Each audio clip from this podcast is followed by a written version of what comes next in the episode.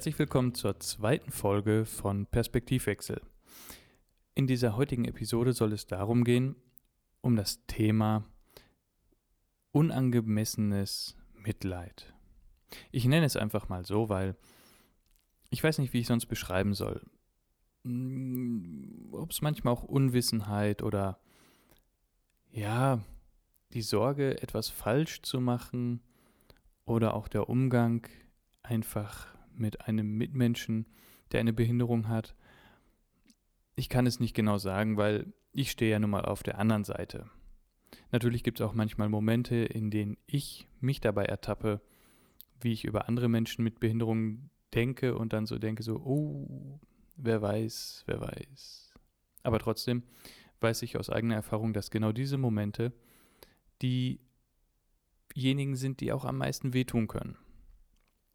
Deswegen bin ich mal gespannt, was ihr auf diese Folge so an Reaktion ja, einsenden werdet. Ich habe überlegt, dass ich das heute nicht ganz alleine machen möchte, weil es ist immer komisch, wenn man ja die Empirie des Einzelfalls, also nur weil ich jetzt Erfahrungen gemacht habe, kann ich sie jetzt nicht verallgemeinern und sagen, das ist bei allen so. Deswegen habe ich mir einen wunderbaren Kollegen heute zeit- und ortsunabhängig eingeladen und äh, den möchte ich auch gerne begrüßen und zwar mache ich das ganz einfach, indem ich sage, hallo Markus, schön, dass du da bist. Hallo Daniel, ich freue mich, dass du mich an Bord geholt hast, vielen Dank. Der Markus ist ebenfalls wie ich blind und ein guter Musiker, ich kann es nicht anders sagen. Ich wäre froh, wenn ich so Gitarre spielen könnte wie er. Und äh, ich weiß, dass er das nicht so gerne ja, hervorgestellt haben möchte. Aber trotzdem, Ehre, wem sie gebührt. Und ich würde sagen, mein Gast hat den Vortritt, wenn es darum geht, Anekdoten zum Thema unangemessenes Mitleid äh, zum Besten zu geben. Ich würde sagen, Markus fängt an, dann erzähle ich eine, dann wieder Markus, ich. Und ich würde einfach sagen, jeder so drei. Und dann schauen wir weiter. Also, Markus, it's your turn. Eine, ich würde schon fast sagen, Premium-Anekdote zu dem Thema ist noch gar nicht so alt. Vor ein paar Wochen war ich beim Bäcker, stand dann mit der Brötchentüte unterm Arm noch in der offenen Ladentür, scherzte mit der Verkäuferin, man wünschte einander einen schönen Tag. Sicherlich keine mitleidserregende Situation, dennoch trat auf dem Gehweg dann ein älterer Herr an mich heran, legte mir erst einmal seine Hand auf die Schulter. Zu dem Thema werde ich gleich noch was sagen. Er stellte sich dann irgendwie nicht namentlich vor oder so, sondern begann seine Rede gleich damit, dass er mir sein Mitleid ausdrücken wollte. Ich schaute ihn höflich an fragte, Mitleid wofür? Es kam dann nicht die Antwort, die man eigentlich erwartet, naja, weil sie blind sind oder naja, wegen ihrer Augen oder weil sie ihr Augenlicht verloren haben. Die Antwort lautete, ich zitiere, ich habe jahrelang beim Roten Kreuz gearbeitet, ich weiß, wie es solchen Leuten geht. Zitat Ende. Ich wünschte, ich hätte mir das ausgedacht. Ich dachte, er spricht gerade mit mir über mich in der dritten Person im Plural solche Leute. Das fand ich moderat dreist. Ich habe dann etwas bestimmter, aber immer noch höflich gesagt, dass ich kein Mitleid möchte, da Blindheit nun mal keine Krankheit ist, sondern nur eine Feinjustierung des Alltags. Und das müssen andere Leute auch. Dann als Beispiel genannt, meine Schwester zum Beispiel ist sensorisch kerngesund, aber sie ist jetzt nicht so sehr viel größer als 1,50 muss halt in ihrem Haushalt Dinge auch eben, ja, so unterbringen, dass sie nicht für die wichtigen Sachen, die sie häufiger braucht, jedes Mal die Fußbank holen muss. Auch das ist eine Feinjustierung des Alltags und nichts anderes ist Blindheit. Ich möchte also kein Mitleid. Daraufhin dreht er sich dann ziemlich forsch auf den Fersen rum, marschierte weg und ähm, ja, sagte dann relativ unhöflich, ist ja gut, kann es ja Leuten nicht recht machen, ich wollte ja nur helfen. Ich dachte mir in dem Moment, wieso helfen? Wobei? ich meine, äh, ich bin alleine zum Bäcker gelaufen. Ich werde auch alleine wieder nach Hause finden. Wobei wollte er mir denn helfen? Er wollte mich äh, ja, anhalten, um mir sein Mitleid auszudrücken. Äh, also das fand ich, das fand ich schon ziemlich äh, krass, muss ich sagen. Und dabei fiel mir auch ein Satz wieder ein, den ich vor ein paar Jahren gehört habe und der einfach so wahr ist. Das Gegenteil von helfen ist helfen wollen. Darüber kann man mal nachdenken. Ja, das ist echt krass. Ähm, ich wollte ja nur höflich sein. ähm, sowas in der Art kenne ich auch. Und zwar war das bei mir so, als ich noch in Hannover gewohnt habe, gab es einen sonnigen Nachmittag, an dem ich von der Arbeit zurückgegangen bin, durch die Herrenhäusergärten. Und ähm, als ich dann wieder auf die Straße im Teil Linden Nord kam, brauchte ich einen kleinen Moment, um mich zu orientieren. Und dann kam eine betagte ältere Dame und sagte, kann ich Ihnen helfen? Und ich, äh, ja, ich möchte gern zur Stockmannstraße. Ja, dann gehen Sie in die Richtung. Ich konnte die Richtung quasi ja nur dadurch ausmachen, indem ich einfach in dieselbe Richtung geschaut habe wie die Frau. Und dann gehen Sie bis zur Telefonzelle. Sehen Sie die? Ähm, nein. Ich bin blind, ne? Also sagte ich dann, äh, nee. Ja, ein großer gelber Kasten. In dem Moment dachte ich mir, okay, ähm, ich sehe die Telefonzelle nicht, aber einen großen gelben Kasten, äh, vielleicht schon. ja, und dann gehen Sie links rum. Ja gut, alles klar. Ich sage, okay, vielen Dank. Also nochmal, Sie gehen in die Richtung, bis zur Telefonzelle. Großer gelber Kasten, links rum. Und dann sind sie fast da. Ich sage, ja super, alles klar. Ja, ja, also nochmal, sie gehen in die Richtung. Und es ging nochmal von vorne los. Highlight war, als sie dann sagte, ach, wissen Sie, ich bring Sie. Und das war dann in einer Geschwindigkeit, ähm, die sehr gemächlicht war. Und sie hat mir einfach in dem Moment, das habe ich dann auch aus dem Gespräch, was wir dann geführt haben, äh, nicht zugetraut, dass ich den Weg alleine schaffe. Was natürlich für mich, ich war damals 19, äh, doch wie so ein kleiner Schlag ins Gesicht war, ne? Wenn man sich dann so vorstellt, so, äh, gute Dame, Sie haben mir den Weg sehr gut beschrieben. Die Telefonzelle hätte ich wahrscheinlich mit meinem Stock ertastet. Aber ähm, dann wirklich so nach Hause geführt zu werden, fand ich nicht ganz so angenehm. Aber okay sie hat wahrscheinlich am Ende des Tages sich gedacht, dass sie eine gute Tat vollbracht hat. Sagen wir mal so, mir hat es ja auch geholfen. Es hätte mir aber auch anders geholfen. Insofern, ja. Gut, äh, Markus, äh, hast du noch eine? Dann würde ich sagen, hau raus.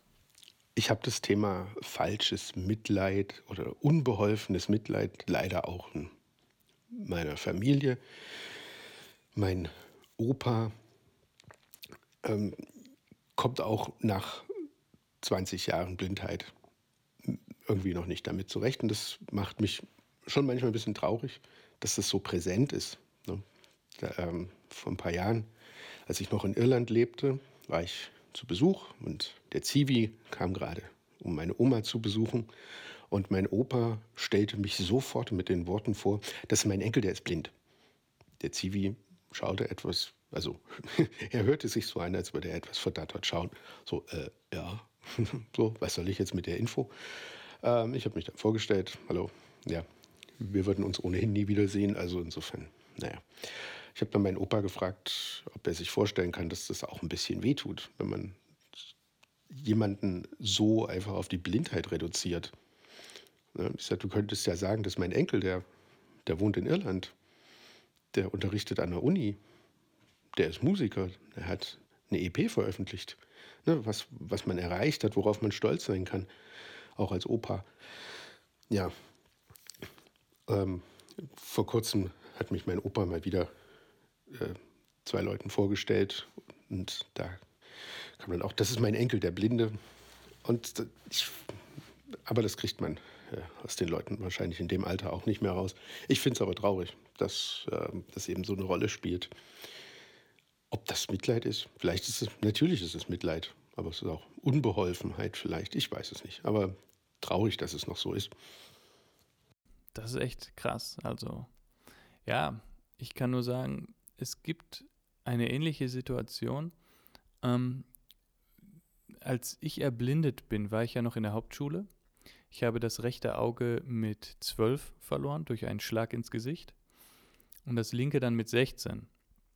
Und nachdem das alles passiert ist, konnten einige Menschen mir gegenüber das Wort sehen nicht mehr in den Mund nehmen. Es führte so weit, dass eine gute Freundin von mir, egal was war, immer, wenn das Wort sehen über ihre Lippen kommen wollte, gestockt hat und äh, dann meistens das Wort hören genommen hat. So nach dem Motto, ähm, was möchtest du denn hören im Fernsehen? So, wo ich mir denke, so, ja, äh, es heißt doch Fernsehen und nicht Fernhören. Oder auch auf Wiedersehen. Gut, da hat sie dann nicht gesagt auf Wiederhören. Aber immer wenn sie sagen wollte auf Wiedersehen, tschüss. So, nach dem Motto, ne? Das war schon echt schmerzhaft, ehrlich gesagt, weil ich war ja nicht anders als zwei Jahre vorher oder drei. Und ähm, dieses Verkrampfte, das war dann nicht schön, ne? weil andere hatten ja auch nicht diese Probleme in, in dem Umgang mit mir dann. Klar, es gab durchaus mal die Sache, dass man mich halt führen musste, klar. Aber sonst war ich doch immer noch derselbe. Naja. Aber Markus, sag mal, wie ist es denn bei dir noch weitergegangen? Gibt es noch ähnliche Fälle? Tja, Mitleid die nächste. Ich habe vor ein paar Jahren eine befreundete Familie getroffen, mit denen ich in meiner Kindheit und Jugend sehr viel zu tun hatte. Äh, genau wie meine ganze Familie war auch diese Familie in, dem, in unserem Wander- und Wintersportverein aktiv und wir sind viel zusammen gewandert und Ski gefahren, waren zusammen im Urlaub, waren gut befreundet. Ich wohne jetzt aber seit über 20 Jahren nicht mehr in meiner Heimat und habe ähm, ja, die lange nicht gesehen.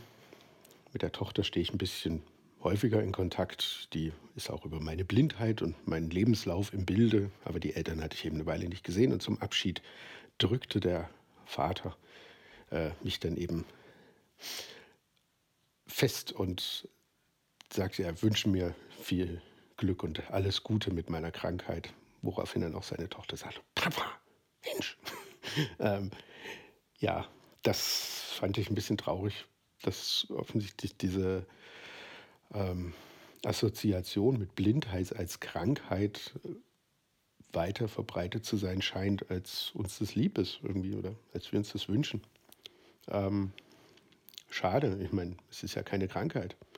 In manchen Fällen vielleicht schon oder am Anfang meiner Erblindung war das auch noch mehr so, weil dann musste ich öfter zum Arzt, müsste Medikamente nehmen, hatte vielleicht auch Schmerzen, weil ich viel zu hohen Augendruck hatte, zum Teil postoperativ.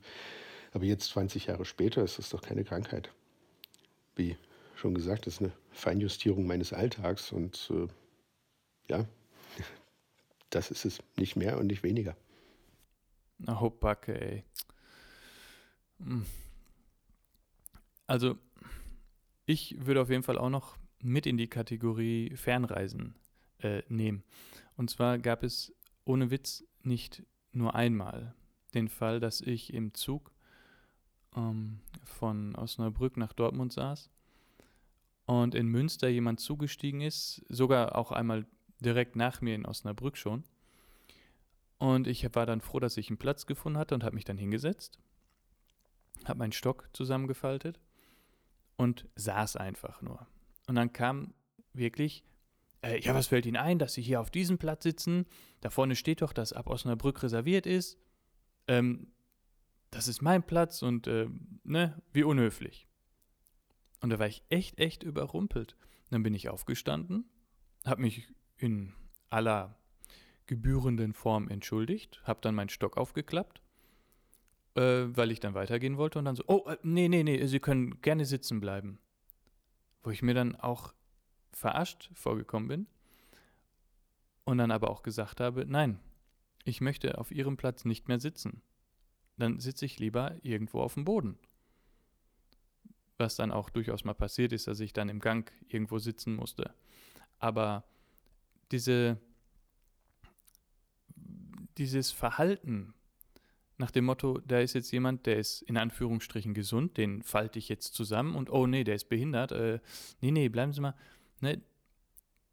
Ihr, der Hintergrund war vielleicht löblich, dann zu sagen, nee, dann bleiben Sie doch bitte hier sitzen. Ja, aber der Ton macht die Musik.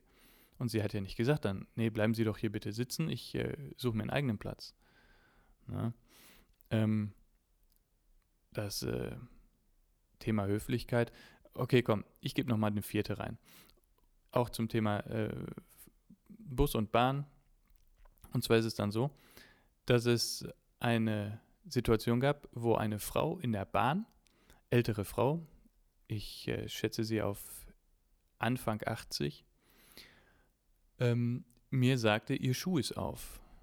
Und ich sagte, ja, ich weiß, wenn ich gleich äh, mich hinsetze, kann ich den zumachen. Nee, nee, äh, ihr Schuh ist auf. Ich sage, ja, aber ich möchte erst sitzen, bevor ich den zumache. Wissen Sie was? Ich mache ihr den eben zu. Wo ich mir dann so dachte, nein, äh, gute Frau, das ist nicht äh, Ihre Aufgabe jetzt, ne? Ja, aber nee, äh, dann war sie schon auf den Knien und hat angefangen, mir den Schuh zuzubinden und sagte dann, hier setzen Sie sich doch bitte auf diesen äh, Platz. Wo ich dann auch gesagt habe, nee, bitte bleiben Sie sitzen. War eine relativ volle Bahn, ne? Und dann hat sie mich wirklich an den Schultern gepackt, so viel zum Thema Kontaktaufnahme, ne? und ähm, hat mich dann auf diesen Sitz gedrückt und hat gesagt, ich suche mir einen neuen Platz. Ist dann weitergegangen und hat dann irgendwie äh, vier, fünf Reihen weiter dann irgendwelche Jugendlichen angemault, dass die ihr ja keinen Platz machen. Ähm, sagen wir mal so, sie hat ihren Platz wieder bekommen. Ja, ähm, weil du ja auch schon sagtest, ähm, einfach die Schulter berühren oder wie ich dann auch einfach angepackt werden. Klassiker natürlich an Straßenüberquerungen einfach unterm Arm geklemmt werden.